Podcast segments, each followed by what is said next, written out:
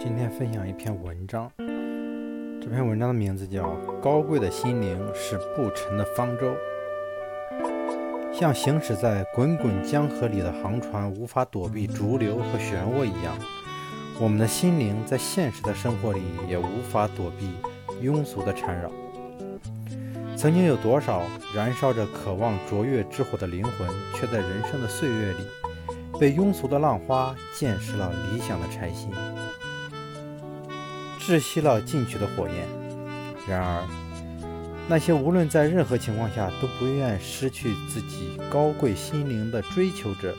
却乘着永不沉没的生命方舟扬帆前进，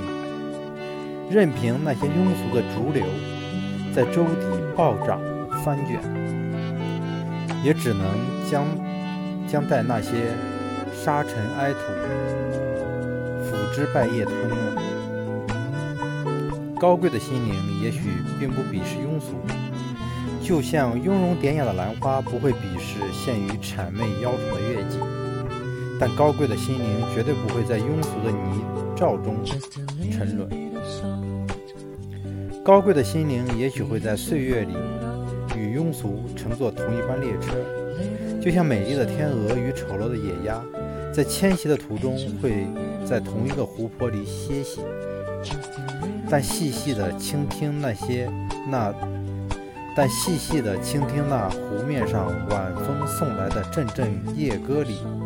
恐怕没有一个人会把天鹅动听的声音当成嘶哑的鸦鸣。高贵的心灵也许是与庸俗穿着同样色彩和款式的衣服，就像同一条藤上开放的争奇斗艳的花朵。但庸俗却如那随风飘落后陷于虚空的谎花，而高贵的心灵却是硕果累累。高贵的心灵也许会常常被庸俗所嘲笑，就像不修边幅的大学者常常会被受到披金戴银、衣冠楚楚者的鄙视一样。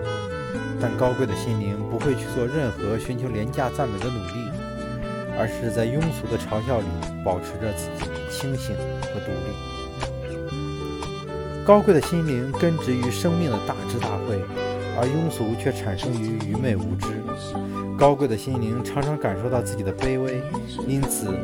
他总是养护好自己胸中的浩然之气，以保持自己人格的完整。而庸俗却处处表现着自己不可一世的自大和鸡鸣狗盗般的小聪明。几千年来，有人拿一块硕大明洁的美玉去贿赂宋国的宰相子罕时，遇到子罕的拒绝，贿赂者以为子罕不识货，就对他说：“这块玉可是经过玉匠鉴定的价值连城的稀世之宝。”子罕却正直有声地答道：“我以不贪为宝，而你以玉为宝。”我们俩都应该各安其宝啊！好一个以不贪为宝，这不正体验着一个高贵的人的心灵吗？在这样高贵的人的心灵面前，天下任何财宝都为之黯然。高贵的心灵之所以高贵，正是因为它被庸俗所包围和或缠绕，却不会被庸俗所污染。高贵的心灵是永不沉没的人性的方舟，任凭庸俗的河流泛滥横溢，它都永远保持住自己的高度。